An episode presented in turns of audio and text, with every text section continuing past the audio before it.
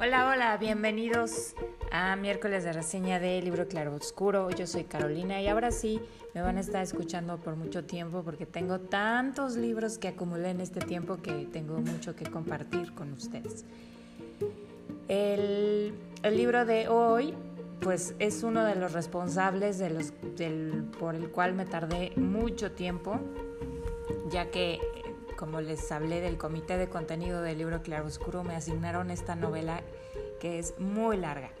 Y es que es una trilogía. Esta es una trilogía escrita por Laura Gallego, quien es otra escritora española. Ahora sí, los españoles están llevando este, muchos de las semanas que estamos reseñando aquí con sus libros. Se llama Laura Gallego y ella se especializa en escribir libros de infantiles o juveniles, aunque pues ya sabemos que estas novelas, una buena novela escrita pues también te, al adulto lo cautiva y, y lo mantiene entretenido y es el caso con esta. Es una trilogía bastante larga. El primer libro tuvo 500 y tantas páginas, el segundo 700 y tantas y el tercero 900 y pico. Entonces, pues ya verán ustedes por qué me tardé.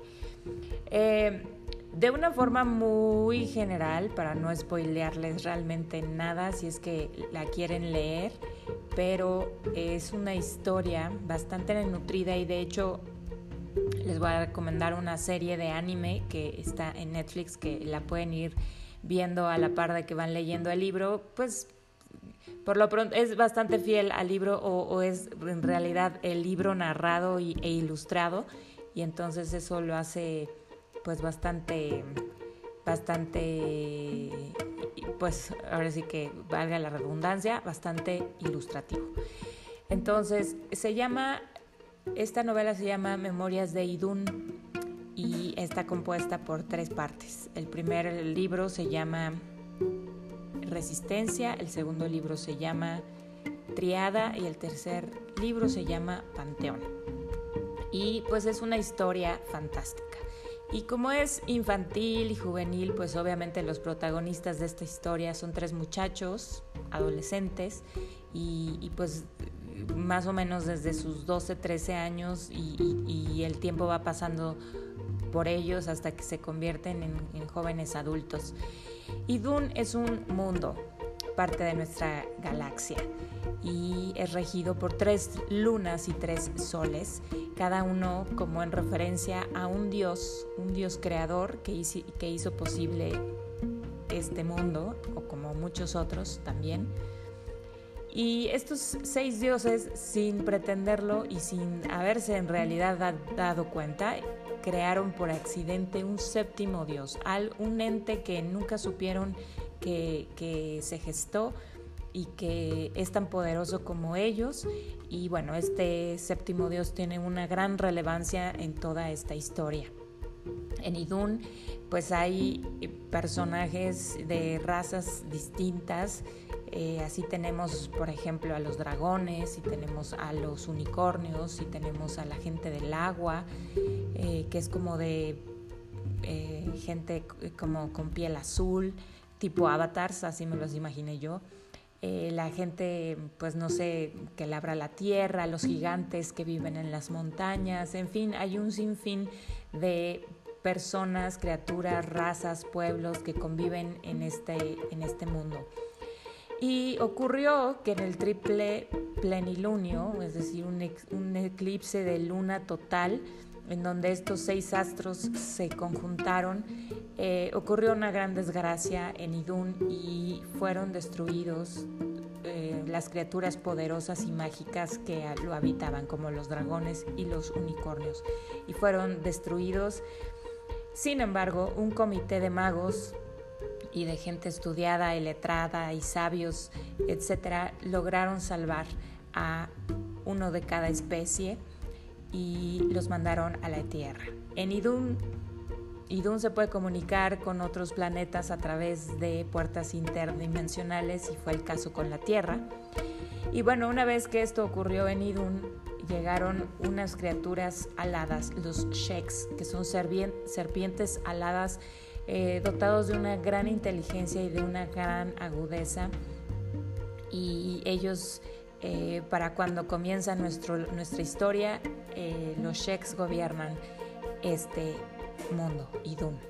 Mientras tanto, en la Tierra hay dos jóvenes. por un lado está Jack, que, quien es un joven que, que vive en ahorita se me fue el nombre, Dinamarca, me parece, eh, eh, o Noruega, algo así, un, un, país medio nórdico, en donde ahí nació y creció. Y, sin embargo le, suceden cosas raras y, está teniendo un día particularmente raro en el cual se siente muy muy intranquilo porque tiene el presentimiento de que algo raro, malo está pasando a, a su alrededor y entonces con angustia y afán va de vuelta a su casa para encontrar a sus padres muertos y encontrar a un extraño muchacho que parece ser el responsable de la muerte de sus padres y sin él poder entender en realidad qué es lo que está pasando, de pronto eh, aparecen otras dos personas que lo que hacen es que se lo llevan de ahí y lo llevan a un lugar extraño. Eh, raro, como fuera del, fuera del planeta Tierra, y entonces él empieza a hacerse infinidad de preguntas. Eh, ¿Qué pasó? ¿Quiénes son ellos? ¿Quién es él? ¿Qué es, qué es toda esta situación que está pasando? Y ahí conoce a Victoria, quien es una chica más o menos de su edad, eh, que es española, ella vive en España, y quien de una u otra forma le va explicando poco a poco qué, qué, es lo que está ocurriendo. Y resulta que Jack y Victoria son jóvenes normales de la Tierra y sin embargo comparten identidad y comparten naturaleza con los idunitas. Ellos fueron idunitas en algún momento y ahí empiezan a desentrañarse toda esta situación acerca de eh, cuál es su vínculo con Idun, cuál es el vínculo con este tercer muchacho que parece ser el, asesino más grande de la historia. Él se llama Kirtash. Sin embargo, después adquiere un nombre un poco más terrícola que es Christian y, se va desarrollando esta historia entre los tres. Hay un destino, una profecía que habla de estos tres jóvenes y están destinados a ligar los acontecimientos a que, eh, vaya, los acontecimientos están ligados a que estos tres jóvenes eh, luchen y salgan o mueran o vivan o etcétera. Entonces sus destinos están ligados, no pueden deshacerse uno del otro, eh, son un triángulo perfecto. Y bueno, más allá de la fantasía y de, los, y de las aventuras, porque está lleno de acción y aventuras, por supuesto romance, por supuesto que tiene todos los elementos que hacen a una em, novela juvenil e infantil, eh, también tiene pues como planteamientos o reflexiones de otro tipo. Este, este, esta novela plantea un poco la relatividad a veces de muchas situaciones sociales. Y si cambias perspectiva, em, y si cambias perspectiva de acuerdo a, a, la forma de ver de diferentes puntos de vista, eh, te hace como un poco este, obvio que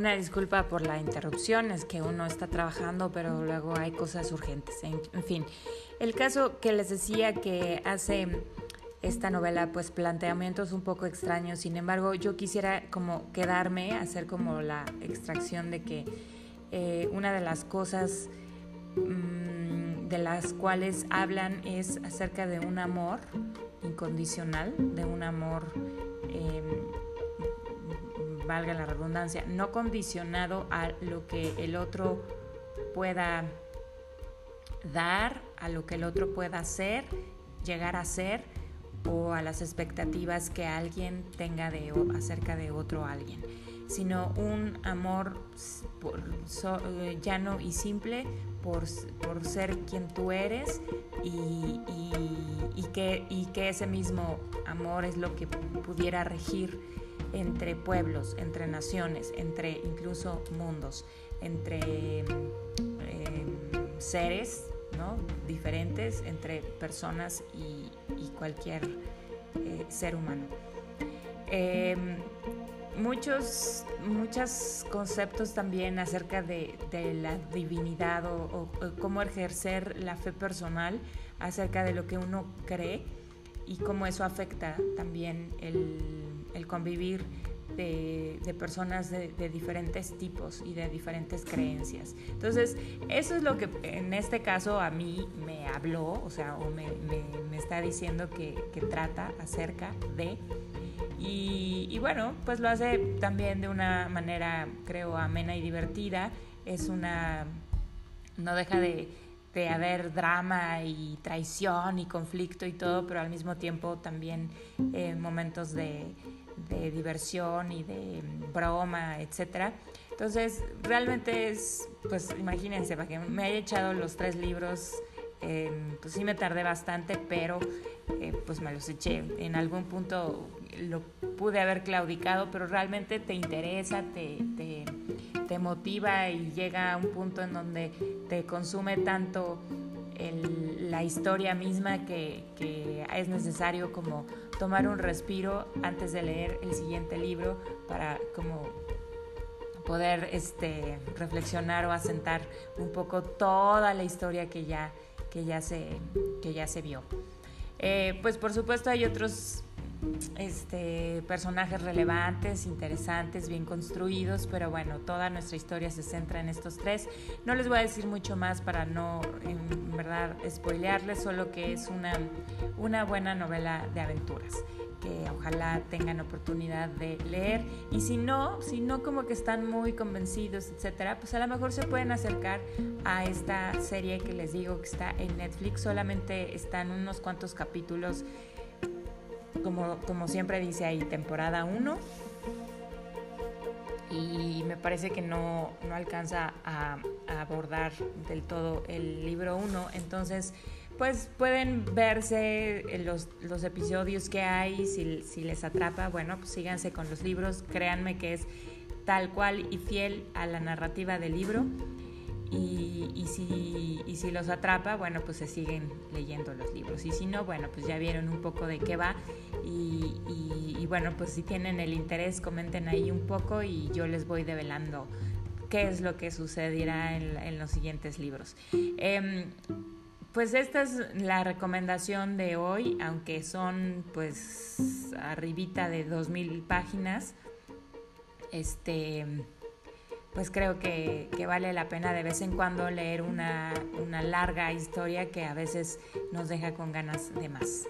Pues esta es la recomendación del día de hoy. Espero que les guste, espero se acerquen a ella. Muchas gracias por escucharnos y hasta la próxima.